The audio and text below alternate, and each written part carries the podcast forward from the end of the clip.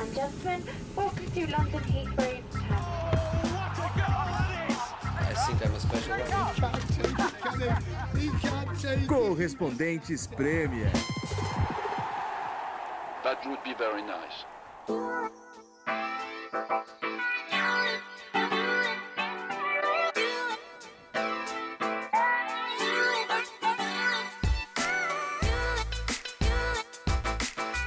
Olá, nossos queridos ouvintes do Correspondentes Premier. Voltamos. Eu, João Castelo Branco, Nathalie Gedra e Renato Senise. Ulisses Neto, quem nos acompanha sabe que está ausente mais uma vez. É, nós estivemos aqui na Inglaterra em uma rodada cheia de coisa, espalhados pela, pelo país. É, mesmo no meio dessa pandemia, podemos viajar a trabalho. Né? Eu estive em Craven Cottage, aqui em Londres, charmoso estádio do Fulham. Eu sei que o Renato Senise esteve em Leeds, Nathalie Gedra foi para Manchester. Saudade dos trens, Nathalie Gedra. A gente falava, lembra a gente falava tanto dos trens aqui, você ficava brava, tinha a vozinha do banheiro. Pô, sabe Como é que que, tá eu tava viagens? com saudade do trem, sim. Pô, agora eu tô curtindo pra caramba. Toda vez que eu entro no trem, eu falo, ai, que gostoso. Aí eu vou lá, levo meu paninho, né, pra aqueles panos desinfetantes, aí limpo tudo em volta. É, Mas, ai, tá, tá ótimo. Eu sei que tá todo mundo morrendo de inveja que eu acompanhei o melhor jogo da rodada em loco, né, que foi o Derby de Manchester. Mas calma, gente, calma, eu sei. Foi ótimo, foi muito, muito bom. Mas a gente vai falar dele também. Só, só clarificar um pouquinho. Você limpa ali a, sua mesinha e cadeira tal, ou você sai limpando o vagão inteiro? Não, não, é a minha. Ó, eu tenho. tudo no meu raio. Porque aqui é, eles estão é, vendendo menos, menos tickets, né, de trem. Pra ter o distanciamento social dentro dos vagões. Então nunca vai ter ninguém do meu lado. Então eu, eu limpo a mesinha na minha frente, a, o apoio na minha frente, a janela. é, todos os lugares que eu vou encostar, sabe? Eu vou encostar ali do lado da janela, então limpo. Aí o, o, o negocinho de apoiar aqui da, do, outro, do outro lado. Então eu limpo tudo que eu vou encostar dos dois assentos. E é isso. Viagem feliz. Pô, próxima vez que eu viajar, eu vou tentar comprar um, um lugar onde a Nathalie senta. Você sabe que vai Mas tá eu vou falar, mas eu, eu juro que eu vou falar que eu vi um outro cara fazendo a mesma coisa. Falei, tá vendo? Eu não tô sozinha. Tem outras pessoas limpando o entorno aqui também. Já o Senise, meleca, limpa na janela. Como é que é? Não, não, chega a esse ponto, mas eu definitivamente não passo paninho em tudo que eu encosto ou vou encostar. Isso, isso eu não faço. Eu fico. é, eu tenho viajado bastante de trem nesses últimos tempos. A parte boa de, de tudo que está acontecendo é que os trens não estão atrasando, porque tem pouca gente, tem pouco trem. Então, eu- eu- a gente sempre tem muito problema com o trem atrasando, cancelando, aquela loucura, gente- você de pé no trem. Não tá tendo isso. A parte ruim é que realmente tem gente que não respeita e usa máscara no queixo e fala alto, cuspindo. sabia? É, o- o- eu, eu voltei de Leeds hoje e hoje eu passei muito nervoso com dois caras do meu lado que, olha, vai ser mal educado e egoísta assim, mas, mas enfim, mas é isso. Mas- Bom, eu tive lá em Craven Cottage com a torcida pela primeira vez, foi muito legal, mas lá, lá em Manchester nada disso ainda, né, Nathalie? Não, não, sem torcedores. Sem nenhum torcedor. Nem... Não tivemos muitas testemunhas pro, pro derby. Mas vem cá, vocês acharam o jogo tão ruim assim? Todo mundo tá falando que horrível esse jogo. Eu vi pela televisão, assim, meio tranquilo em casa, até gostei de assistir o jogo. Não- É, devia, não foi a o- cerveja que ele tava tomando durante o jogo devia estar ótima, né? Não, não, de verdade. Eu, eu até falei isso pro Renato. Eu falei, olha, é... É claro que quando você tá no estádio, a percepção é muito melhor, né? Porque você tá vendo tudo que acontece no entorno, você tá lá envolvido com o jogo. Eu fui com uma expectativa muito boa pro derby. Porque eu pensei, poxa, o United vem de uma semana complicada. Eles precisam não só ganhar, eles precisam jogar bem. E o Manchester City vinha numa crescente, fazendo mais gols, se defendendo bem. Então eu falei, pô, e, e o derby de Manchester, até falei isso pro, pro Renato também. É um, dos, é um dos confrontos de Premier League que eu mais gosto de cobrir. Então sempre quando eu vou, eu vou com uma expectativa boa. Putz, vai ser legal. Mas depois da partida, assim, eu, eu, eu, eu não achei ótima, né? Mas depois do jogo, todos. Eu falei com vários jornalistas. Todos eles olhavam para Um olhava pra cara do outro e falava: gente, mas o que, que aconteceu? Nossa, mas foi muito ruim. É, na verdade, é, é porque a gente sempre vai esperando um jogo movimentado, né? Pelo menos. E, e não foi movimentado. Foram dois times que estavam muito preocupados em se defender, muito cautelosos. E, e, e, assim, eu esperava um jogo completamente diferente, totalmente diferente daquilo. E daí existem vários fatores que a gente pode discutir é, que influenciaram nesse, nesse resultado. Mas. Bom, eu já vou chamar então o Pepe Guardiola, falando sobre. Porque a primeira pergunta que eu fiz para ele foi justamente sobre isso. O que, que te agrada num jogo como esse, né? Vamos ouvir o Guardiola. Me hubiera gustado que hubiera más ocasiones y más goles, pero uh, si tú no atacas con un cierto orden, ellos te, te destrozan al contraataque. Es su gran virtud. Uh, y nos hubiera quedado crear más ocasiones, pero han sido las suficientes como para ganar el partido. Ellos tuvieron el córner al principio y un chute de Fernández al final, no tuvieron más. Y si consideramos la de Stern el primer tiempo, la de Gabriel, la de Riyad sobre todo, son suficientemente claras como para hacer el gol y ganar el partido. Y esos partidos, la diferencia es esta. a seis partidos ahora sin sofrer goles. Si puedes hablar un poquito de la, la manera que sí te está defendiendo, que te gusta más en, en los cambios. Sí, estamos más sólidos, estamos mejor. Uh, básicamente porque concedemos muy poco y esto es una gran, una gran, un gran que hemos de construir a partir de aquí. Bom, é, você viu que nem o Guardiola estava muito feliz, viu? Depois do, do jogo, ele não, não tava tão, tão animado com, com o empate. Ele, principalmente no segundo tempo, ele ficou bastante irritado que a equipe não estava finalizando muitas vezes ou perdeu oportunidades, né? Porque o City, como ele disse, teve ótimas oportunidades sim de, de, de matar o jogo, mas isso não aconteceu. Faltou agressividade. Você via a bola, rola, a bola rodando e ao mesmo tempo parecia que nada acontecia, não, não, chegava a lugar nenhum. Aquele último terço, aquela, aquela explosão, aquela, aquele lado mais perigoso que a gente costuma ver em, em, em partidas assim, a gente não viu, né? Então foi um, foi um jogo extremamente calculado e, e é, não, não agradou muita gente. Só antes do Senise entrar, uma, uma parênteses rápida aí, Nathalie. Você falou que o Guardiola não estava muito feliz nessa entrevista, né? Normalmente ele está muito feliz, muito simpático assim nas entrevistas? Eu não vou falar. Eu, ele é simpático comigo. Inclusive, ele me recebeu com um sorriso, que foi muito mais do que ele fez com os outros, que eu estava observando o humor dele. Um, um repórter da TV francesa, coitado, saiu de lá desolado. Olha, o jogo foi horroroso. O jogo, o jogo, o jogo foi um lixo. Não, assim. não, porque quando, quando é com o Mourinho, e aqui eu, eu, eu, eu sou crítico do Mourinho muitas vezes, mas quando é com o Mourinho, se fosse exatamente esse mesmo jogo, teria todo mundo falando mal. Agora, quando é o United do, do Guardiola com, o, Sol, com o, o United do Solskjaer, com o City do Guardiola, ah, não, não é bem assim, ah, teve chance. Não, o jogo foi horroroso. O United não, não podia perder, e o Solskjaer é, escalou a equipe mais defensiva possível, sem usar os três zagueiros. Ele só não, eu tenho certeza que ele só não colocou os três zagueiros porque ele fez isso no meio de semana e foi eliminado para o RB Leipzig. Ainda conseguiu fazer dois gols no final, foi 3 a 2 mas estava feio, estava 3 a 0 fácil para o time alemão. Então ele não queria repetir essa formação que não deu certo. Aí ele colocou a formação mais defensiva possível, sem usar os três zagueiros.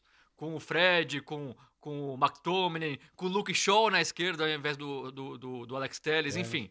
O, o, é, visivelmente o United não queria perder, e até é compreensível. E visivelmente o Guardiola não queria dar o contra-ataque para o United, porque Sim, foi, o, o foi, foi, o que aconteceu nas, últimas tempora nas duas últimas temporadas. O, a gente lembra que na temporada passada o United venceu três vezes o City, perdeu só uma, e sempre jogando no contra-ataque. Então o Guardiola vai lá, coloca dois volantes, o, o, Fernandinho, que fazia tempo que não jogava um jogo grande assim como volante, né? colocou o Fernandinho, colocou o Rodri e também da formação que ele podia fazer, talvez tenha sido a mais defensiva. E ficou um com medo de tomar o gol, um com medo de sofrer o contra-ataque, e foi um jogo chato, um jogo ruim. Um jogo que não chega nem perto do que a gente espera de um clássico como esse na Premier League. Ah, é. Eu gostei de assistir, só isso, assim, não foi que. não, lá, não, é. Mas... Eu, tô, eu tô mais atacando a Nathalie do, do que você. É. Mas, valeu. Mas, mas a gente do, se entende. Tá? Do Manchester United, a gente tem criticado a postura do Manchester United né, em, em, nesses jogos grandes, especialmente, não foi uma grande surpresa, apesar de estar tá precisando buscar um resultado, né? Mas eu acho que surpreende um pouco mais o Manchester City, né? Que a gente está acostumado com o time de Pep Guardiola não ter esse tipo de postura, né? É, teve pouca posse de bola, não tem aquela intensidade que a gente está vendo. Realmente está estranho o, City, apesar de ter melhorado recentemente. É, eu sei que é uma coisa de vários grandes jogos estão sendo meio assim, né? Os times com mais cautela e tal, mas eu acho que, sei lá, do Guardiola surpreende muito isso. Eu não sei se a gente vê que é um time em transição, o que que é, mas é, sem aquela vontade, né? Aquela, sei lá, a gente está acostumado a ter um time muito intenso, né? É, o City teve 54% de posse de bola, 53,9%, né? 54%, que é, que é um percentual baixo é, se a gente comparar com outros jogos. E daí eu, eu coloco em discussão até uma coisa que, que você citou. O que, você tá rindo? Eu tava quase, né, eu tava quase repetindo a frase do Mourinho aqui. Pode ficar com a bola que eu fico com os três pontos. tá, tá bom. É, aí eu coloco em discussão outro, um outro aspecto que é Será que chegamos naquele ponto da temporada? Dezembro é um mês intenso, né? Sempre foi. Só que novembro também foi como dezembro, outubro também foi como dezembro. O Klopp mesmo falou isso numa coletiva, né? Será que chegamos naquele ponto da temporada em que a gente vai ver um decréscimo é, de qualidade nas partidas por causa do cansaço, do, desga do desgaste dos jogadores? Porque aqui já estão falando muito que os times não estão marcando pressão como eles marcavam na temporada passada. E é, no começo da temporada eu falava também sobre o, o City é, ser um time que, que cujo tipo de, de, de futebol, o estilo de jogo deles, reflete muito treinamentos e reflete, claro, todo time, né? Mas assim, o, o City eu acho que já, já vinha pensando se não sofreria um pouco mais, porque os times agora só têm tempo para recuperar atleta e não tem tempo para treinar. É, por ser um, um, estilo mais coletivo e dependente, menos teori, teoricamente de, menos dependente das individualidades, se o City não sofreria mais com isso. São possibilidades que eu tô, tô jogando aqui, mas eu acho que tem a ver também com o cansaço dos jogadores. Eu acho que tem tudo a ver com o cansaço dos jogadores, pouco tempo de treinamento. É, o, a loucura que foi a Premier League no começo, os treinadores automaticamente ficaram mais cautelosos, sim. Porque tava aquela loucura que ninguém sabia o que ia acontecer. Era o Liverpool perdendo 7 a 2 do Villa, o City tomando 4 a 1 do Leicester. Então, realmente existe todo esse fator. E, e, e, e os resultados da, da rodada comprovam isso. Nenhum time do Big Six ganhou. E o Big Six a gente sabe, são os times que estão jogando mais. Tudo bem, o Arsenal e o Tottenham na, na, na Europa League, junto com o Leicester, então até conseguindo poupar um pouquinho mais de jogadores, mas os times de Champions League estão jogando três jogos por semana, três jogos grandes, três jogos decisivos. É impossível que você tenha a intensidade que o Liverpool tinha na temporada passada. É impossível. É impossível que você tenha a intensidade que o City tinha duas temporadas atrás. É impossível. Então a gente tem que levar tudo isso em consideração. E eu já começo a me perguntar, mas aí é uma discussão maior, mais filosófica, como diria o professor Mouro.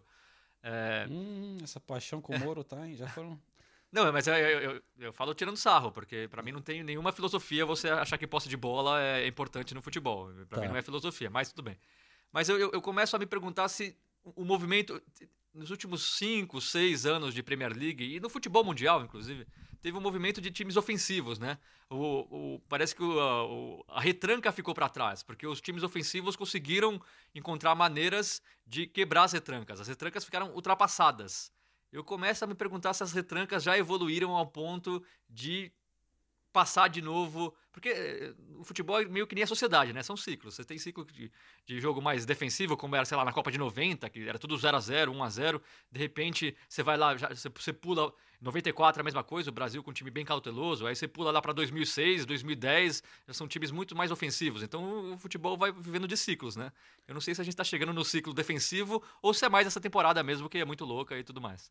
É, por um lado, eu concordo com você, mas ao mesmo tempo na, na Premier League, se a gente olhar as duas principais surpresas nesse momento no, no top 4, é o Leicester e o Southampton, que são times que não são assim, né? Jogam pressionando bastante, tipo, tentam jogar um jogo mais ofensivo.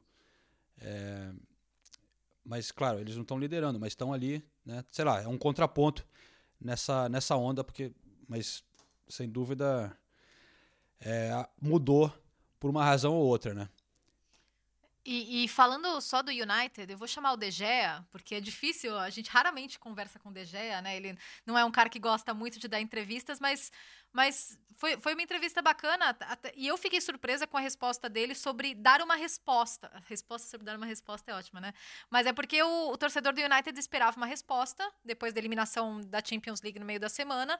E eu perguntei pro De Gea que tipo de resposta ele acha que o United é, deu para esse torcedor. Ha habido pocas ocasiones, pero bueno, el fútbol a veces es así, partidos grandes, eh, normalmente suele haber pocas ocasiones y como te digo, pues bueno, creo que hemos perdido una, hemos perdido una ocasión buena de poder haber ganado al, al City. Los aficionados aguardaban una respuesta después, después de todo que lo pasó ah, durante la semana. ¿Piensas que tuvieron qué tipo de respuesta con la performance de hoy?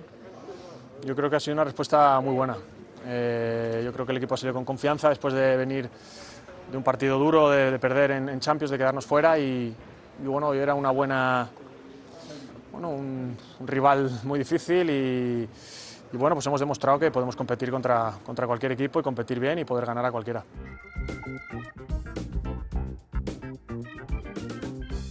E, e só uma última observação para a gente já pular de assunto, de repente já, já é um gancho, né? O, o, o Senise citou que que nenhum, do time, nenhum time do Big Six venceu nessa rodada. A última vez que isso aconteceu foi na temporada 15, na temporada 15 e 16, que foi a temporada que o Leicester foi campeão, né? Então, já, já fazia muito tempo que isso não acontecia. E tá cada vez mais difícil entender realmente o, o que o que vai acontecer. O, o, Chelsea, em especial, deve ter respirado muito aliviado, né? Porque o Chelsea jogou no sábado à noite, perdeu para o Everton e depois viu o Tottenham e Liverpool perdendo pontos também, né? Só o, o Leicester que acabou subindo aí para a terceira posição e o Southampton entrou no, entrando no, no, grupo dos quatro primeiros, né? O Southampton hoje é quarto colocado, é um ponto na frente do Chelsea.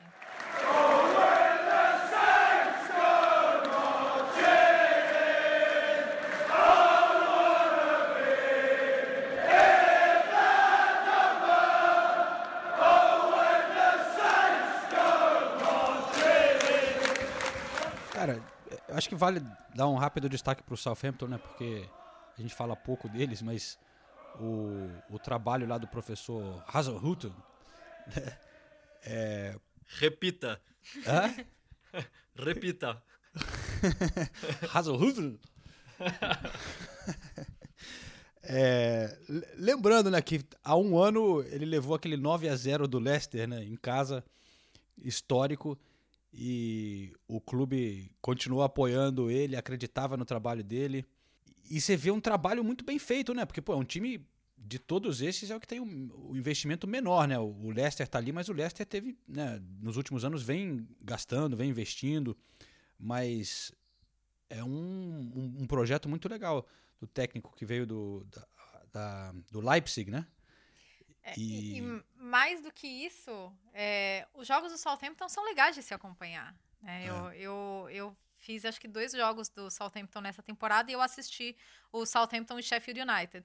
Tudo bem que o, né, o Sheffield, coitados, né? Tá, tá, realmente tá difícil nessa, nessa, nessa temporada. Mas o Southampton ele vence com autoridade e ele vence com, com uma ideia. Ali é isso de, que é legal, de, né? É, ele vence com, com um conceito e com jogadores individualmente fazendo ótimas temporadas, né? A gente pode falar do Danny Ings, que agora está de volta, a gente pode falar do, do Ward Prowse, então, que já há algum tempo vem muito bem, só que nessa temporada vem, se, vem, vem mostrando ainda mais, né? É, é um time legal de assistir. Uma coisa que eu acho legal, do, eu estava lendo sobre o, o Southampton e o trabalho do Hazel Hunter, que ele, ele, ele gasta bastante tempo, parece tentando impor nas categorias de base do clube também um sistema que vai tipo a gente, que a gente viu no Barcelona tá? Para todo mundo saber qual é o estilo do, de jogo do técnico ou do clube né? Uma filosofia mas não só no time que ele tá assim para o futuro do clube isso é uma coisa muito legal né? Ter essa base com uma formação legal é, então parece que ele é um cara que está super dedicado assim para melhorar o clube ao longo termo é, tanto que o novo contrato dele foi dado depois de, da, da goleada para o Leicester e eles deram um novo contrato de cinco anos para ele, né? E, e, ele foi perguntado depois dessa partida contra o Sheffield que os próximos dois encontros do, do Southampton é Arsenal fora e Manchester City, Manchester City em casa. Se o time ia manter esse mesmo padrão de jogo mais ofensivo. Aí o Hazelhut respondeu: Olha, não tem por que eu nem pensar em mudar. É, esse é o nosso sistema de jogo, tá dando certo. A gente chegou aqui, a gente revol... ele falou essa palavra, a gente revolucionou a maneira do clube pensar, a gente mudou completamente o estilo de jogo e a gente vai jogar assim sempre, não importa contra, contra, é, contra qual adversário. Pode ser o Arsenal, pode ser o City, eu sei que são jogos difíceis, mas a gente vai continuar exatamente do mesmo jeito. The mentality we have definitely changed in this club and this team completely nos jogos que ele tem que ganhar, contra o Sheffield, por exemplo, ele vai lá e ganha. E aí contra os grandes ele complica. Perdeu de 5 a 2 do Tottenham, mas foi totalmente atípico. O Southampton estava muito melhor no primeiro tempo e de repente saiu uma tonelada de gols do Tottenham. Mas é um time que já desde a temporada passada complica bastante a vida dos grandes. Né? Derrubou a invencibilidade do Everton no, no, momento que todo mundo só falava do Everton. Eles têm resultados expressivos nessa temporada, tá? Tá legal de acompanhar. É. Você falou do Everton aí, conseguiu uma boa vitória, né? sobre o, o Chelsea, pô, o Everton que tinha começado muito bem a temporada, mas aí andava meio estranho, tropeçando, a defesa não estava bem, mas, porra, 1 a 0 em cima do Chelsea. É, é, foi gol de pênalti, né, do Sigurdsson. É, o Everton teve 28% de posse de bola. Foi Olha o menor isso. percentual de um time vencedor da Premier League nessa temporada. Como é que fala o Mourinho, Sinise? Pode ficar com a bola, eu fico com os três pontos. Meu Deus. Aguenta agora. Viu? Essa história da posse de bola é, é mais para os filósofos do desporto do que propriamente para mim.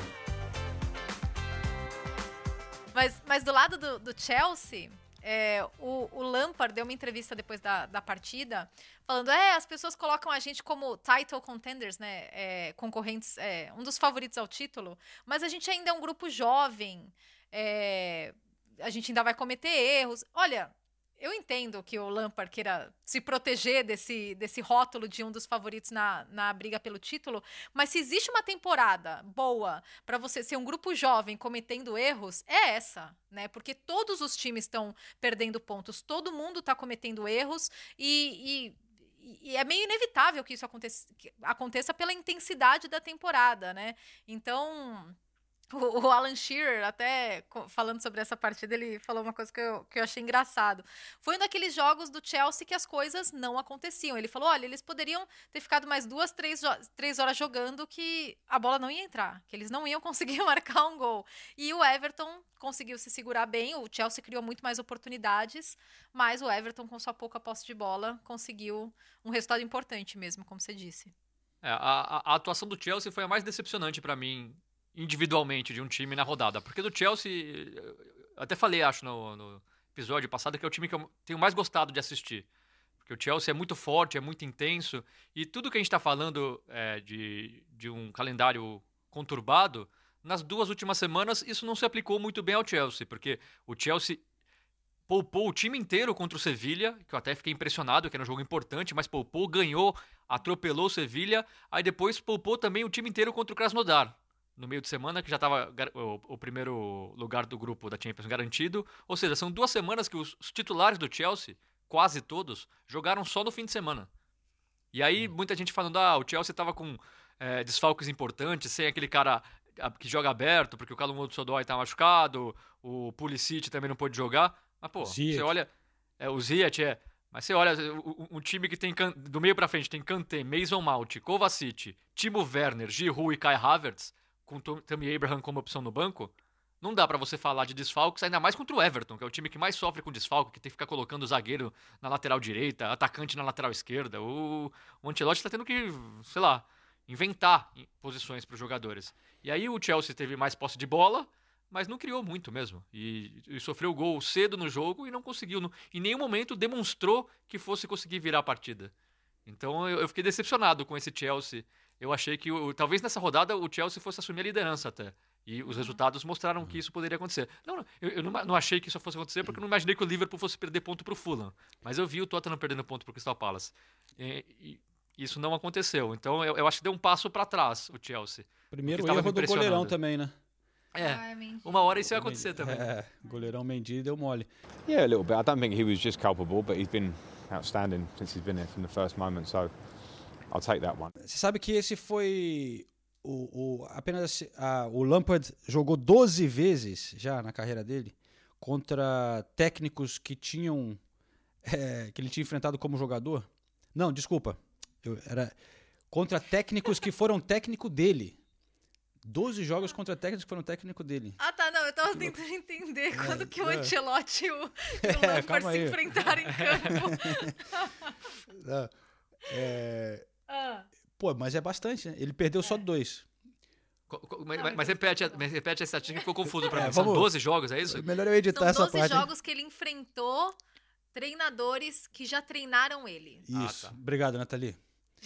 E aí, e aí ele perdeu só dois. É. Bom. Ancelotti e sabe quem foi o outro? Peraí, Mourinho. Não. Ah, não. Que, é, que foi treinador dele, não é isso? É. Mourinho. Ah, ele não, per- ele, per- ele não Não. perdeu pro Mourinho, né? Eu acho que ele não perdeu pro Ele Mourinho. foi eliminado pelo Mourinho na Copa da Liga, é, mas foi muito, dos é, muito, então- é muito difícil, cara. Ma- Manuel Pellegrini. Aí você fala, pô, mas- Nossa. pô, no, No, Man- no Manchester City. Ele jogou no Man- Manchester é City, verdade, né, cara? No Manchester City. É. E o Pellegrini ganhou dele, o que na temporada passada com o West Ham. Isso. Ah, é verdade. Que loucura, hein? É verdade. O West Ham ganhou os, do- os dois jogos contra o Chelsea. É, eu, eu não teria feito. É. Muito interessante. A, o- a estatística ficou meio confusa, mas não, ela é bem legal, realmente. Eu tô legal cansado aqui, dado, tô cansado. Bem legal esse dado. É, mas chegamos lá no fim. E. e bom, o João tá exausto. O João tá arrependido de ter corrido atrás dessa Não, estatística. valeu, valeu, João. Foi legal, foi legal. não, não, mas é que eu, eu conto com a ajuda de vocês, então nem me preocupo. Eu começo a falar, eu sei que vocês vão me ajudar a completar aqui quando não tá saindo. É, a gente falou do West Ham, então vamos aproveitar e mais uma vez, né? Dar um mérito aqui pro professor David Moyes do West Ham, porque o West Ham jogou com quem mesmo? Eu sei que ganhou. Com Leeds. Leeds, esse aí. Na sexta-feira. Pô. É... Sexto colocado o West Ham agora. né? Ó, não é não? Não é não?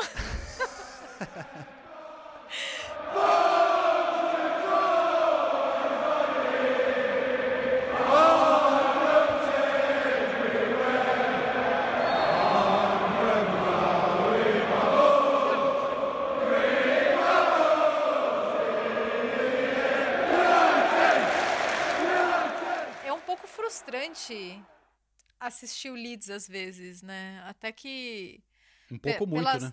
É, pelas oportunidades desperdiçadas, né? A, a posse de bola. Meu Deus, não repete, tá? Não, mas o que, que você ia falar? Fora o Não, negócio. eu, eu concordo com você, mas eu acho que nessa partida contra o West Ham isso não, isso não cabe. Pra mim, o West Ham foi melhor que o Não, Leeds. não, e, e o West Ham finalizou mais que o Leeds. É, foi- finalizou mais e pra mim, claramente, durante boa parte do jogo, o que o West Ham se propôs a fazer, conseguiu fazer. O Leeds não. O Leeds pode até ter mais posse de bola, mas no fim das contas, pra mim, o 2 a 1 foi bem justo. E vamos, a gente tem que falar do David Moyes também, que coitado, esse é um dos técnicos que só apanham. E muitas vezes com razão. Mas assim, ele, ele tem sido muito corajoso com o Ham. Ele tirou todos os caras que a torcida gosta, todos os caras que todo mundo via como os únicos bons do time. Colocou o Nubble no banco, colocou o Lanzini no banco. É, o Felipe Anderson saiu do Ham.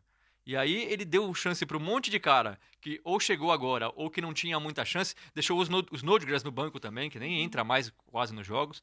Aí de repente o Bowen, o Suchek começam a jogar muito e, e o West Ham assim, impressiona ver a, im- im- impressiona ver a postura do West Ham hoje. É um time que parece saber muito bem o que fazer dentro de campo e era um time que estava muito pressionado no início da temporada, perdendo um jogo atrás do outro. Acho que, perdeu, se não me engano, perdeu as duas primeiras rodadas. Aí todo mundo falou: ah, o que, que o David Moyes está fazendo aí? Como é que ficaram com esse cara? Vai ser mais uma temporada que vai lutar contra o rebaixamento. E aí o time empilha um monte de apresentação boa, quinto colocado. É, e mais uma vez sem o Antônio, né? Vale destacar porque o Antônio É era o grande destaque do West Ham nessa temporada, teve uma lesão e agora tá voltando aos poucos. E eu também queria chamar atenção para o duelo das áreas técnicas, porque se existem dois treinadores opostos na, na postura, na forma como eles são, David Moyes e, e Marcelo Bielsa, né? O Bielsa todo largado, loucão, né? Lá no balde. E o Moyes lá, de terno, todo escocês, né?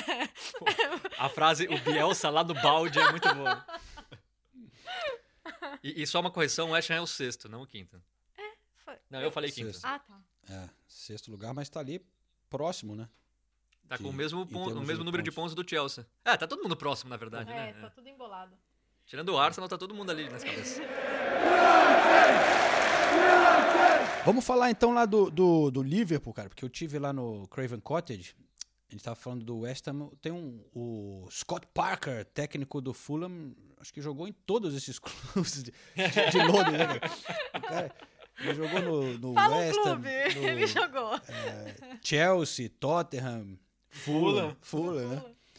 E, pô, ele também. O, o Fulham começou mal a temporada, mas ele tá fazendo um bom trabalho lá, cara. Eu, eu, eu vi a, a presença da torcida chegando, né? Até conversei com alguns torcedores antes do jogo para entender, assim. Porque o time começou a, a rodada na 17 colocação, pertinho da zona de rebaixamento, mas os, os torcedores adoram ele, né? Ele trouxe o time da segunda divisão e foi até um reencontro legal da torcida, né? A primeira vez que a torcida vê o time desde que subiu para a Premier League. Então, o último jogo que eles assistiram lá foi em fevereiro ainda na Championship. Mas o, o Scott Parker mudou quase o time inteiro, cheio de jogador emprestado. É, também, como a gente estava falando do David Moyes, com, com algumas decisões corajosas. Um dos xodós do Senise, que é o, o Mitrovic, né? Que, pô, a gente elogiou tanto durante os últimos anos aqui no podcast. Fãs da Fantasy também, né? Quando ele jogava na Premier League há duas temporadas, ele estava sempre ali fazendo muito gol. Foi importante na subida do, do time.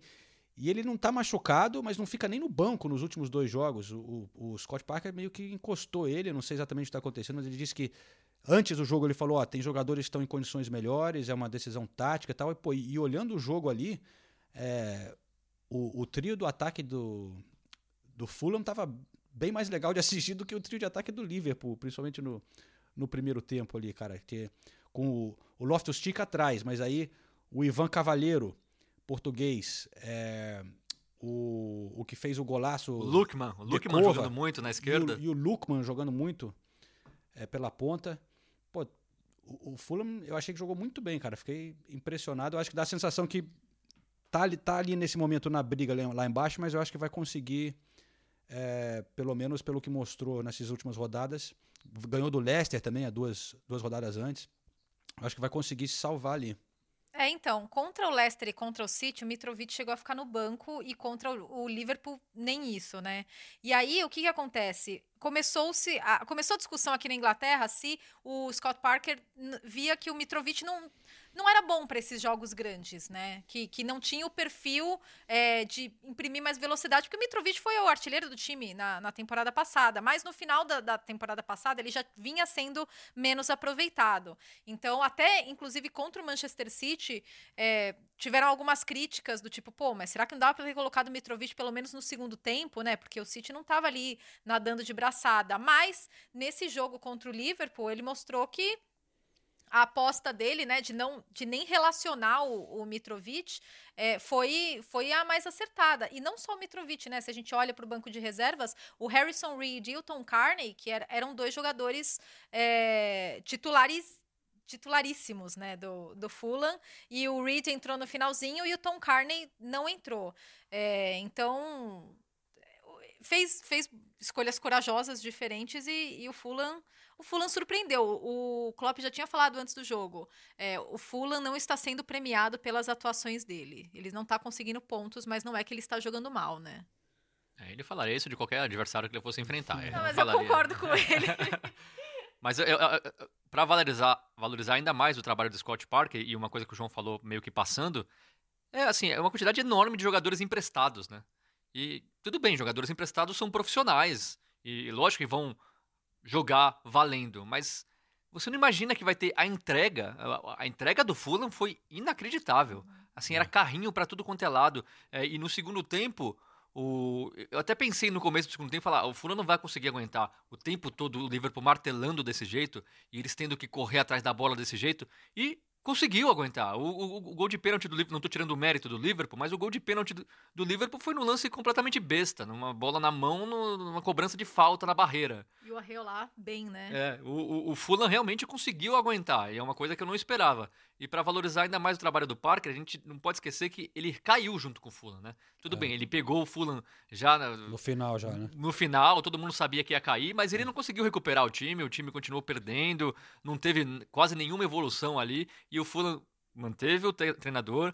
Aí na, na, na- na- na segunda divisão, o Fulham jogava muito mais com a bola, era um time que o, o Parker visivelmente ele tenta deixar a bola mais com o Fulham. É claro, contra o Liverpool ele não vai conseguir fazer isso o tempo todo, ainda mais ganhando de 1 a 0 mas vo- você viu uma mudança muito drástica na maneira de jogar do time, e eu, eu confesso que depois de quatro, cinco rodadas, eu já dava, eu já dava o Fulham como rebaixado. Assim, Vo- você via exatamente a mesma coisa que aconteceu na, na, na temporada anterior que disputou a Premier League. Um time sem nenhum, sem, sem nenhum sinal de reação, um time todo eh, remendado, jogador chegando na terceira rodada, jogador que nem tinha estreado e parecia que não ia estrear. De repente, o time jogando dessa maneira. E não só isso, o Alisson foi super exigido na partida, né? O Alisson teve que fazer algumas grandes defesas, principalmente no primeiro tempo, né? No segundo tempo, o Liverpool conseguiu pressionar mais, mas contra o Fulham, a gente viu uma coisa que a gente não vê com muita frequência, que é um jogo mais fraco, um jogo ruim dos dois laterais, né? O Robertson e o Trent não estavam bem, e daí a gente vê o quanto eles são importantes para a forma como o Liverpool joga, porque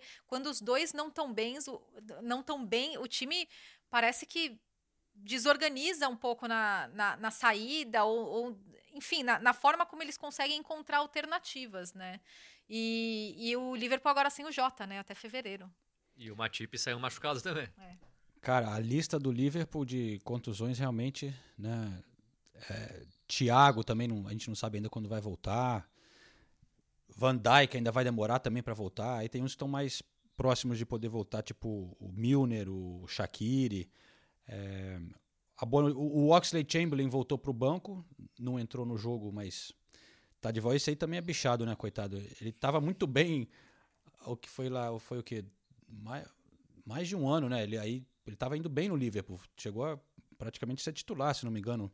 E aí teve contusão séria no joelho, voltou, aí outra contusão, aí agora ele tá voltando de novo. É, vamos ver se ele consegue ter uma sequência melhor. Se Mas- conseguir se man- manter em forma, realmente é importantíssimo, porque entre ele e o Minamino, É, cara. Não, e, e foi a opção que o Klopp tinha ali no banco, né? Porque o, o que eu ia falar, o, o- com todas essas contusões, eu fiquei impressionado que o, o time do Liverpool, que titular, era um time bem forte, né? Você olhava e era quase o time titular da temporada passada. Sem o Van Dijk, claro, mas o Alisson voltou, o Trent Alexander-Arnold voltou. Não foi bem, também tá voltando de contusão e tal, mas tinha o Henderson, tinha o Wijnaldum, o Fabinho, o trio de ataque, né? Os dois laterais. É, a única novidade ali é o Curtis Jones, que vem jogando muito bem. Então era um time forte. É, mas se olhava para o banco do Liverpool, aí você notava, né? Que, caraca, esse banco aí tá. Não tinha muita opção. Era Minamino, Origi, né? É, e o Ox, vamos dizer, para você ter alguma mudança ofensiva. Então, complicado. Mas eu- depois do jogo eu conversei com, com o português, o Ivan Cavalheiro, e, e com o Fabinho. Vamos ouvir um pouquinho deles e aí a gente volta. Foi o primeiro jogo com a torcida aqui, né? Como que foi essa experiência para você e, e você acha que ajudou vocês? Eh, acho que foi uma experiência muito boa. A gente já, já precisava de um de um 12 jogador, que são os adeptos, e acho que eles estiveram muito bem durante, durante o jogo a apoiar-nos e a motivar-nos. eh, e acho que tivemos, tivemos, tivemos bem e eles também estiveram bem. Vocês estiveram nesse início de temporada bem próximos da zona de rebaixamento. Você tem confiança que vocês vão conseguir sair dessa, dessa briga ou você acha que vai ser uma batalha por ali a temporada inteira que tem que lutar? Epá, nunca se sabe, a gente tem que pensar passo a passo. Claro que não queremos estar eh, na, na zona de, de despromoção, vamos continuar a fazer o nosso trabalho. Acho que a equipa tem vindo a crescer, eh, a crescer bastante e agora é continuar a dar, a dar o nosso melhor e, e pronto, e tentar ganhar muito mais pontos. É, Fabinho, o Tottenham tinha jogado logo antes, né? empatou com o Crystal Palace. Eu queria saber se vocês, quando entraram em campo, já sabiam daquele resultado do Tottenham, que foi logo antes do jogo de vocês, quando vocês entraram em campo? E se foi fr- frustrante não poder ter aproveitado, conseguido aproveitar para ir para o topo da tabela? É, eu particularmente não sabia do, do resultado do jogo do Tottenham. É, até quando eu tinha visto estava 1 a 0 para o Tottenham, então depois eu já, já não vi mais. E nós sabíamos que nós podíamos abrir um pouco mais a vantagem sobre algumas equipes que, que, que estão lutando pelo título, mas o resultado do Tottenham não, não sabia. Muito frustrante não conseguir uma vitória de qualquer jeito. O que, que você acha que. Você dá mérito pro, pro Fulham ou você tem alguma coisa que você acha que vocês podiam ter feito melhor? Ah, foi frustrante pela, pela situação que a, que a, que a rodada no, no é, nos deu. É, como você disse, nós podíamos ser líderes isolados agora.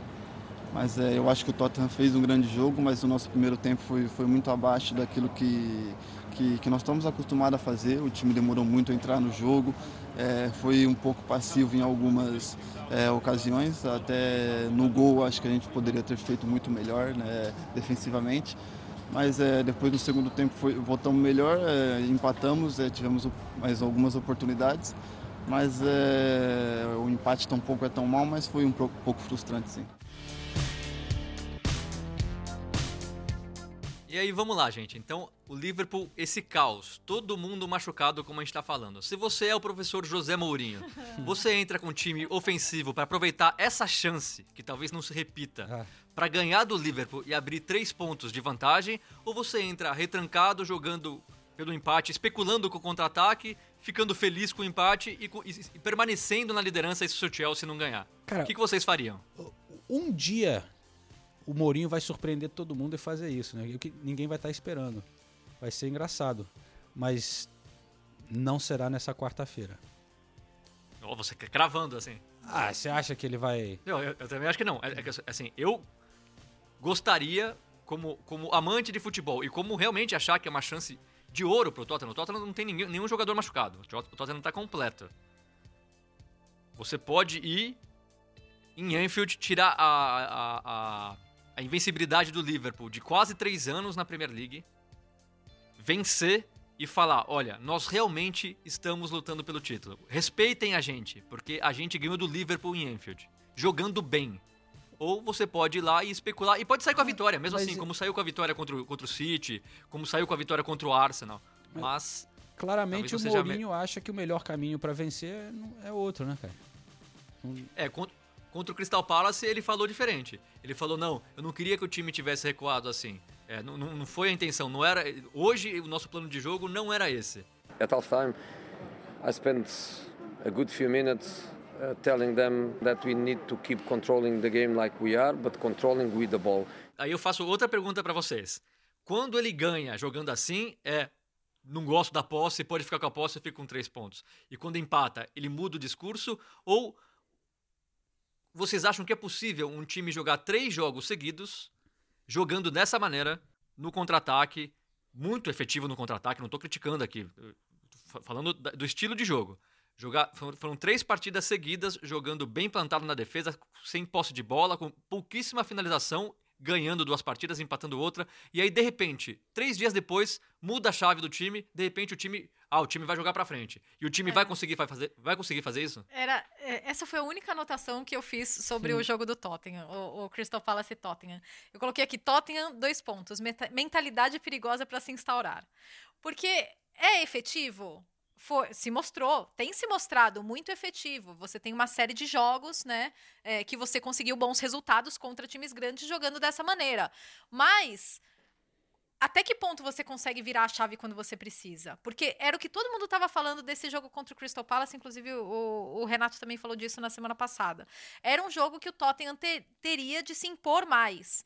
E a, gente, e a gente viu o Tottenham fazendo isso em outras oportunidades, principalmente no começo da temporada, antes dessa sequência de jogos grandes.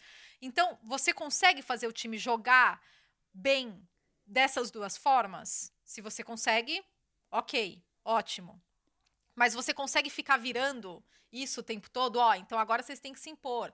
É, vai ser assim, ah, não, agora a gente vai ter que.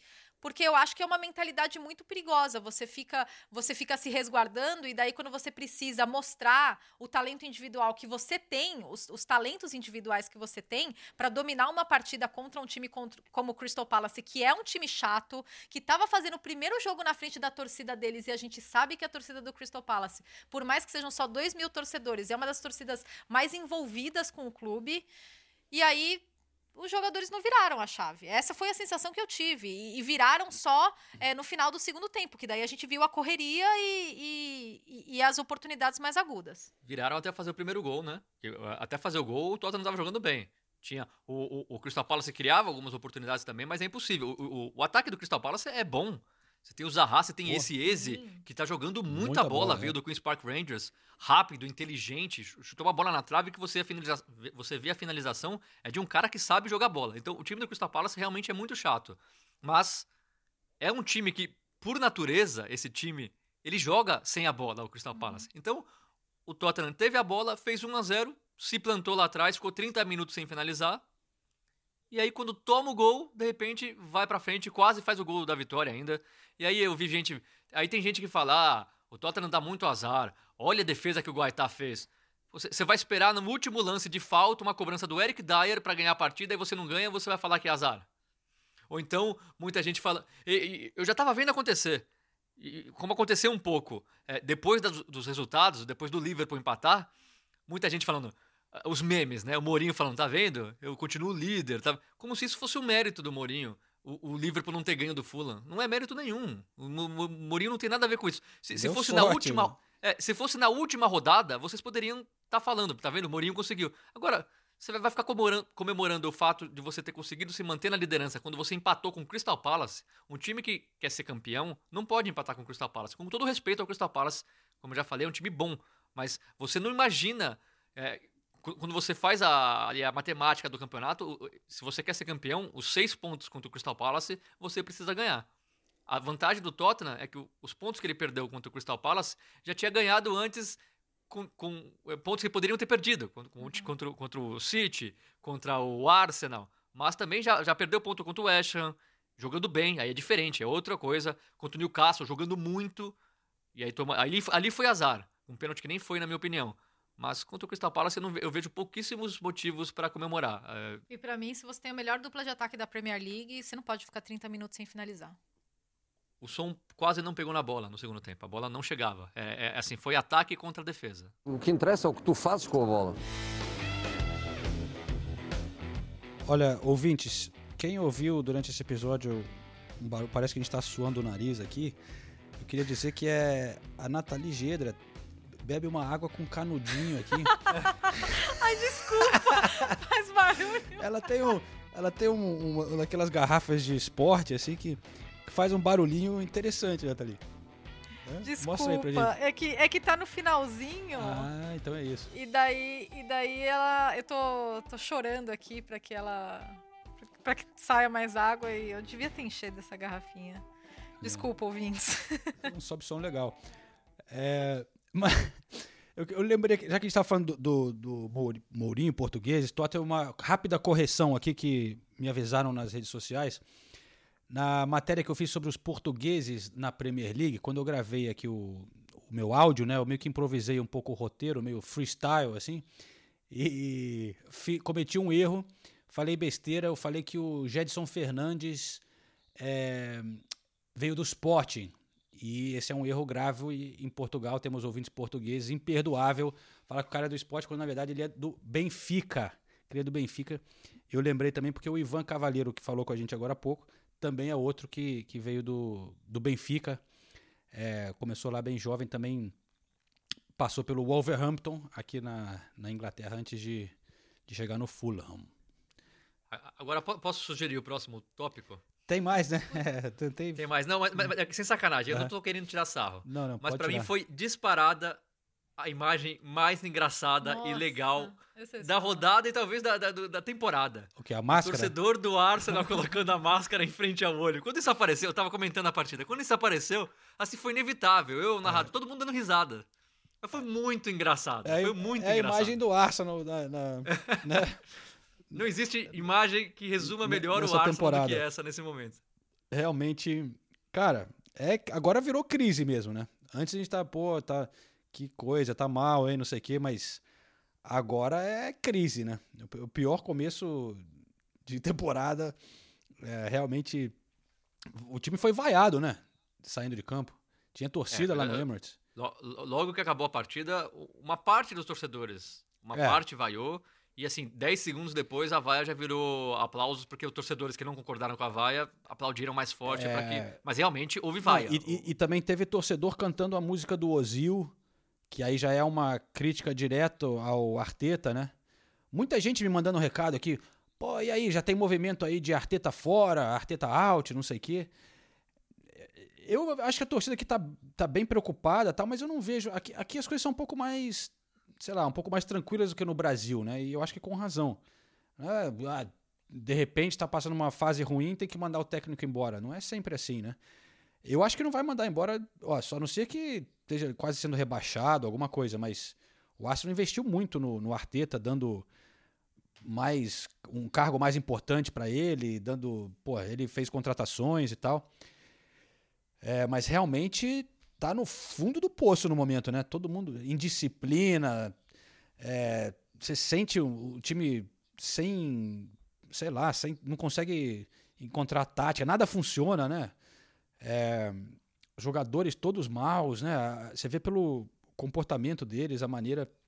E a torcida. O que a torcida aqui tá um pouco chateada é que estão achando que o, o, o Arteta tá insistindo muito com os caras que não estão bem, os, os medalhões mais velhos, assim e tal. E de repente podia dar uma oportunidade para uma molecada que vem um pouco melhor aí na Europa League. Mas isso também é fácil falar quando, quando perde, né? Mas ó, Cara, é, é- é tanta coisa que eu gostaria de falar desse jogo, mas eu, eu vou tentar resumir. Primeiro, passar só algumas estatísticas que mostram bem. Como o, o- João falou, o pior começo de temporada da história do Arsenal são 13 pontos em 12 rodadas. O time tem só 10 gols, continua com 10 gols só. Continua sendo o quarto pior time da competição. O, o Arsenal perdeu quatro partidas seguidas no Emirates Stadium na Premier League. Já são quatro partidas. Leicester, Wolves, é, essa, essa contra o Burnley. O, o Burnley. E eu não vou lembrar da. é, E o, e o Aston Villa, 3x0, o atropelo. É, e isso, isso também não acontecia desde 61. O, o Burnley não ganhava do Arsenal pelo campeonato inglês em Londres desde Hum. Nunca. 74. É. Desde 74. São então, fazer a conta rapidinho aqui, 46 anos. É, eu sou ruim de matemática, mas acho que é isso. Tá então, assim, só, só tem, noti- só, só tem estatística ruim pra passar. O Aubameyang só fez dois gols, um de bola parada, e o, que foi pênalti contra o United, e, o, e o, primeiro, o gol no primeiro jogo contra o Fulham, que o- al- alguns integrantes do podcast se empolgaram e falaram que o, que o Arsenal ia lutar pelo título depois daquela primeira rodada. Enfim, mas você não vê.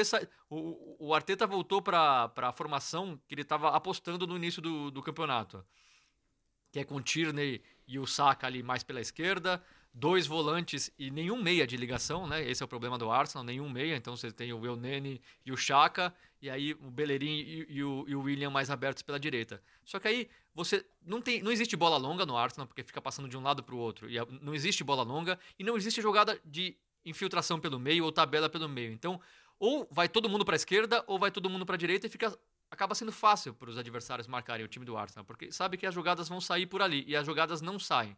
Mas agora, mesmo assim, o Arsenal criou sim boas oportunidades, não jogou uma bela partida, criou boas oportunidades, o Pope mais uma vez fez boas defesas, e aí eu não gosto de individualizar problemas, mas o que o Chaka fez é inadmissível.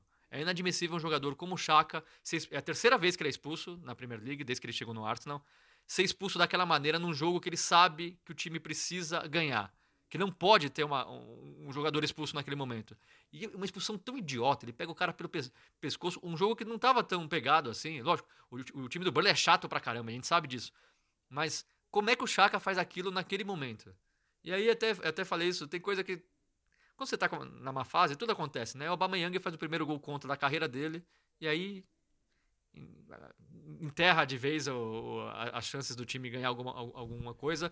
Well, there is another defeat, which is extremely disappointed, and I have the feeling that we gave the game away because uh, we had complete control in the game. We were on top of the game. We should have scored one or two easily. They created nothing, and obviously, when you give the red card away, the game changes. Eu também acho que o Arteta não vai ser mandado embora, mas eu começo a ter medo dos jogadores já não comprarem mais a ideia do Arteta. Não acho que foi isso que aconteceu é, contra o Burnley, mas eu acho que os jogadores aos poucos vão se cansando de não ver evolução. Os, os jogadores vão se cansando de. Ele, a maioria está jogando de um jeito que eles não estão acostumados a jogar, que é, o, por exemplo, o William o tempo todo isolado lá na direita sem se mexer, o Aubameyang ou isolado na esquerda ou, ou de centroavante e a bola não chega. O Aubameyang custava, costumava circular por, pelo campo inteiro, né? Pelo ataque inteiro. Você via. Agora todo mundo fica mais preso. Então, quando isso tá, dá certo, quando isso está dando resultado, os jogadores compram a ideia. Isso vai passando uma rodada, duas rodadas, três rodadas. Você não, você não vê evolução, você não vê as coisas acontecendo. E para encerrar, que você já, já ficou Sim. grande, mas o, o, Arsenal, repetindo uma coisa que a gente tem falado bastante, o, o elenco do Arsenal, assim, é, é, complicado também, né? A gente colocar tudo na conta do treinador. Quando você olha para o banco, aí você tem o Runar, Alex Runarsson, você tem o Mustafi, você tem o Sebadios que entrou e nunca vai fazer diferença. Você tem o Maitland Niles que entrou e também nunca vai fazer diferença. O Willock, o Smith Rowe e o Enquetear.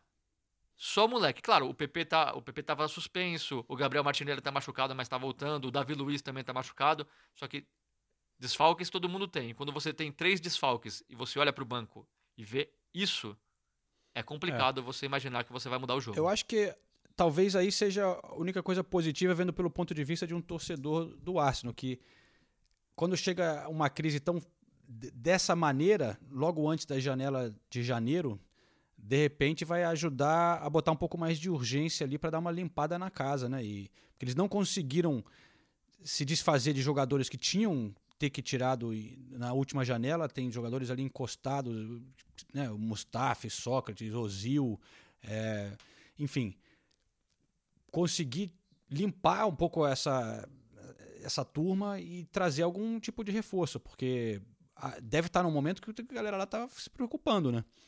É, porque realmente. Porque não for, assim, as contratações não foram ruins, né? Recentes. É, se, né, o Tierney, eu acho que porra, é, uma, é uma boa contratação. O, o Partey, que tá machucado.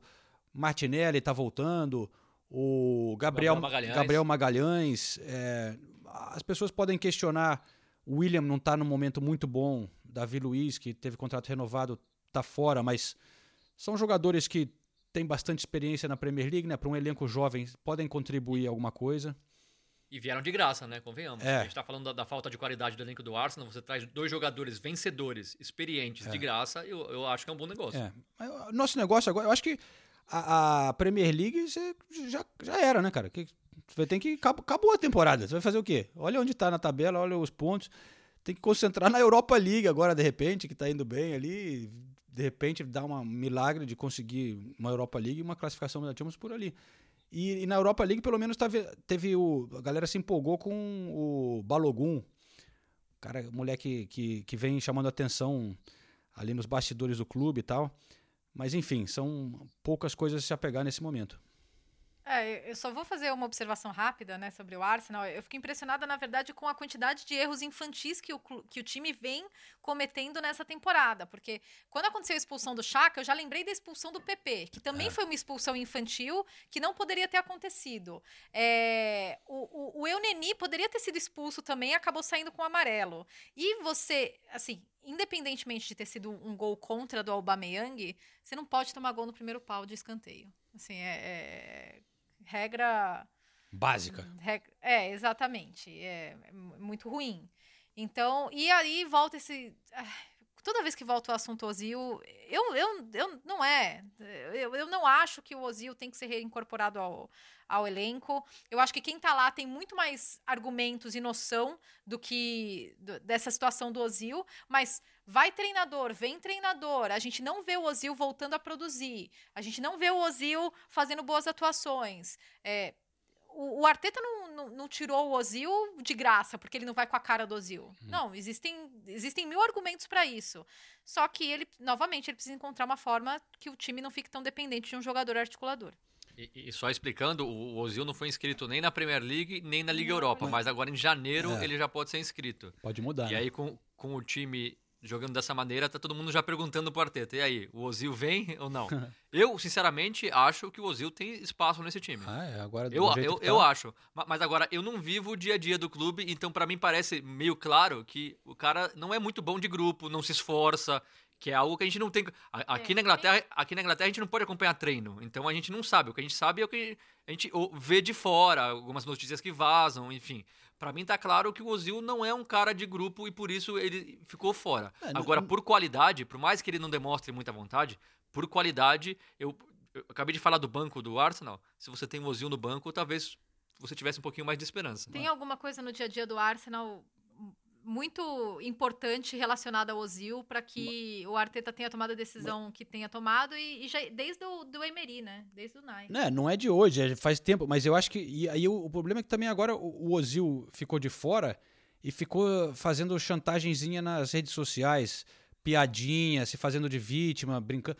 Aí como é que você vai recuperar depois disso, cara? O cara ficou, ficava zoando, tirando sarro, teve aquela coisa toda do, do- dele entrar no meio da, da parada com o Gunnar Soros, né, o, o mascote.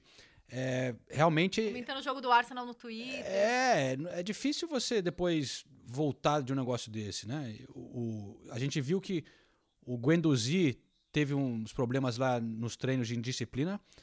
O Arteta mandou, pra, mandou embora, né, cara? Tá emprestado lá em Berlim. Agora o, o Ozil não conseguem, não conseguem, mas realmente do jeito que esse time tá, naquela posição, de repente se bobear tinha espaço, né? Vamos ver o que vai acontecer É, e- em janeiro. E, e o problema é esse, você toma essas decisões corajosas, mas os resultados precisam te dar suporte, É. né? É a mesma coisa, o Mourinho barrou o Dele Alli. Se o Tottenham estivesse jogando mal, tivesse em 15º como tá o Tá Arsenal, todo mundo falando a mesma a, a pressão estaria gigantesca. Não tem ninguém falando quase nada do Dele Alli porque o Tottenham é líder. Claro. Agora, o, o Arteta não, barrou o Ozil e o time é o 15º. né? E olha só, a gente tinha falado que tem o, o Southampton, né? Que é o próximo jogo do Arsenal. Mas olha a sequência: Southampton, depois Everton e Chelsea. Então. É, Zona do rebaixamento meu vista. Deus, meu Deus, vai, haja coração. Vai ser interessante essas próximas. Tem muitos jogos legais, aliás, né? Em dezembro sempre são muitos jogos, mas tem. Se você olhar a tabela, tem cada jogaço. É, vai ser um, um período realmente muito legal. Yes, but I don't know how to put the ball in the box in, in the net. I cannot do that. E a gente não falou dos sorteios, né? Só pra passar os, os confrontos, porque pra mim os sorteios representam muito bem o momento das equipes e a sorte que alguns times barra Uhum. treinadores dão com, com, com sorteio e o azar que alguns clubes barra treinadores dão com sorteios. Então o United, que já tinha pego o grupo mais difícil da Champions League, pegou o Real Ferrou. Sociedad, que é o... Tudo bem, o Real Sociedad não é um grande... Ó, que tradição. Mas é o líder do Campeonato Espanhol e jogando bem. O, o, o, o Tottenham do professor Mourinho pegou o Wolfsberger da Áustria. Que não é o Wolfsburg não é o- da Alemanha. É o primo. A- Aí você já vê, né? E o Arsenal do, do, do Arteta pegou o Benfica, que não vem em grande fase, mas é o Benfica, né? É, do professor Jorge Jesus e tudo mais. O Leicester pegou o Slavia Praga, ok. Já na Champions League, o Manchester City, só pra variar, pegou o Borussia Mönchengladbach. Que tudo é bem. difícil É difícil, jogo. mas entre o Borussia Mönchengladbach e o, e o, e o Barcelona, você prefere pegar, quem? Não, eu sei, pô, mas Então, aí também, né? é. Mas é, pô, o Borussia Mönchengladbach foi, foi, fez uma baita primeira fase, foi chato com- todo mundo. Então você vai apostar no, no, no Eliminou. Mönchengladbach. Vai ser um jogo difícil, é isso Nossa, que eu tô mas é, falando. mas, é, mas é claro, assim, da- das oito opções que tinha, o Mönchengladbach devia ser a segunda ou terceira melhor. E e foi o que o City pegou. Né? Já o Liverpool pegou o RB Leipzig. Complicadinho, É mas também não é. mas é, mas não é- chatinho, mas também não é nada. E aí o Chelsea, que já tem dado azar no- no- no- nas últimas Champions League com sorteio, pega o Atlético de Madrid. Você é o primeiro do grupo, um grupo difícil do Chelsea também, era um grupo chatinho, hein? Com Sevilha, que é sempre chato, não sei o quê. E aí você pega o Atlético de Madrid, que só não é o líder do Campeonato Espanhol porque tem dois jogos a menos. É, exatamente. Perdeu pro Real Madrid no, no final de semana, mas tá fazendo uma temporada excepcional, jogando bem, fazendo gol, que é uma coisa que o Atlético de Madrid não fazia. Então vai ser. Vai ser provavelmente o duelo mais. Mais parelho aí dessas oitavas da Champions. É, o- o- os modinhas vão ficar falando do PSG e Barcelona. Eu quero ver o Chelsea e Atlético de Madrid. E, e Atalanta e Real Madrid também. Atalanta e Real Madrid vai É, ser são legal. os que eu quero ver. Pessoal, quase que a gente esquece aqui. É, Oh. Tem votação, hein? E eu, ó, Ah, é a votação, né? É. Essa, essa essa rodada foi difícil, hein? Pra, pra arrumar um brasileiro bom. essa rodada, é, eu, não, eu não cheguei a pensar ainda, mas. É, Eu vou, Eu vou votar no Alisson. Eu também, no Alisson. É, o Alisson foi muito bem, Mas o realmente. Alisson fez, Voltando, principalmente no né? primeiro tempo, fez três defesas ali bem difíceis. é, não tô conseguindo pensar em mais ninguém. Eu acho que. Puta, a gente ia deixar o João votar primeiro, né? Ah, é Ah, tá É, vendo? esquece Me, me livrei mais uma vez. eu acho que eu vou votar no Alisson, sabia?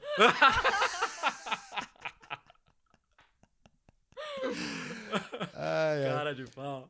Mas ó, então beleza, voto no Alisson, mas pra encerrar, eu vou eu conversei hoje agora há pouco com o nosso Joe Linton e ele deu uma assistência, foi o gol do Newcastle, o gol mais rápido da história do quê? Da Premier League ou do Newcastle? Do New- Foi tipo Do Newcastle na Premier League, né? foi de Acho que não foi na Premier League, acho que Não, foi né? o segundo na história do Newcastle na Premier League. Ah, o tá. primeiro eu achei nessa que tinha sido um lá, recorde. alguma coisa mas foi direto, foi bem, bem rápido. Foi bem- Gol do Almiron. Gol do Almiron com assistência do Joe Wellington, que agora é, ele ficou, porra, coitado, um ano quase sem fazer um gol, né? Mas nos últimos jogos ele tem, tem funcionado um pouco melhor jogando ali de dupla de ataque com o Carlos Wilson. Um gol e duas assistências nos últimos dois jogos.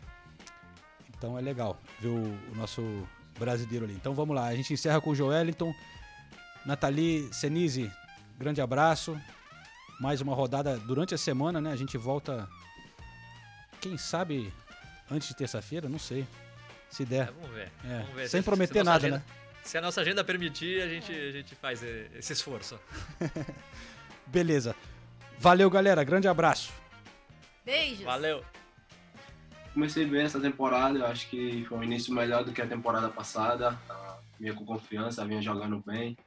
Não tinha marcado ainda na Premier League, mas vinha fazendo bons jogos, que eu acho que é muito importante. Às vezes você não marca, mas você faz um bom jogo.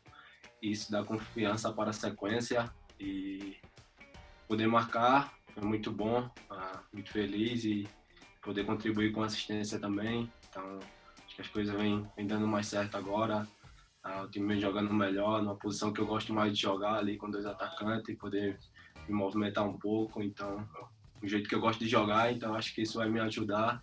E espero dar continuidade, espero marcar mais gols e, e continuar jogando bem. Essa mudança tática da maneira de jogar, né, com, com- junto com o Callum Wilson, isso foi fundamental, você acha, para melhorar seu jogo? Ah, com certeza. Ah, acho que ele é um atacante que, que melhora muito o meu jogo, por ele ser um atacante de referência também. Com... As pessoas sempre me colocaram como atacante de referência por ele ser, ser alto, ser forte. Mas eu gosto de jogar um pouco livre, um pouco poder sair, me movimentar e ter o espaço para jogar, para receber a bola, não só ficar ali preso. E com ele, ele faz bem, faz bem isso. Ele defende bem com os dois zagueiros, segura bem a bola. Então acho que isso me ajuda muito no meu jogo. E vem cá, Joel, uma coisa que a gente nota aqui, alguns jornalistas brasileiros, né, a gente até brinca, a maneira que os caras às vezes pronunciam o seu nome, né? É, você já ouviu eles falando o seu nome aqui? Como que eles falam? Ah, Jolinton. Já desde que eu cheguei aqui na Europa, o pessoal tenta falar meu nome, mas até hoje nunca falaram corretamente. Chamam de todo tipo, mas o, a pronúncia certa não, não conseguiram ainda. E, e como que eles te chamam aí no, no Newcastle? Tem algum apelido? A gente chama de Joey. Joey? Joey, eu deixei o Joey, é mais fácil. Eu, eu vi na coletiva o, o Steve Bruce, eh, ele falou- chamou de Big Joe. É, ele me chama às vezes, por ser grande, ele chama Big Joey, mas os outros me chamam Joey, alguns chamam Big Joey também. É mais fácil, eu deixo o Joey, que é, que é bem melhor. Eu aprendi eh, uma tradição nordestina, o cuscuz com ovo, com, o- com o Firmino. Vo- Você também tem- faz umas comidas típicas aí também, ainda? Com certeza, tem que ter o cuscuz com ovo. O que, que você gosta? O que mais? Ah, cuscuz com ovo, feijão, né? Que é normal nosso brasileiro. Tem as comidas que a minha mãe faz aqui, a bada, não sei se você conhece. Umas coisas assim, mas o cuscuz é o mais importante, tem que ter. A gente fala que dá força. Fala que o cuscuz que dá força. Porque a, a- a comida inglesa é bem diferente, né? Já, já te apresentaram algumas comidas típicas aí do norte? Ah, já quiseram me dar aqui um peixe com batata frita, mas eu não quis não. Um feijão doce também que eles têm aqui enlatado. Eu disse, não, tô fora, vou comer minha comidinha aqui brasileira, outras coisas aqui no clube que eu como, mas coisas que eu conheço. Ah, saudade. Agora minha mãe tá aqui, meus pais, então eu comida brasileira em casa sempre. Mas com saudade muita da, do nosso Brasil.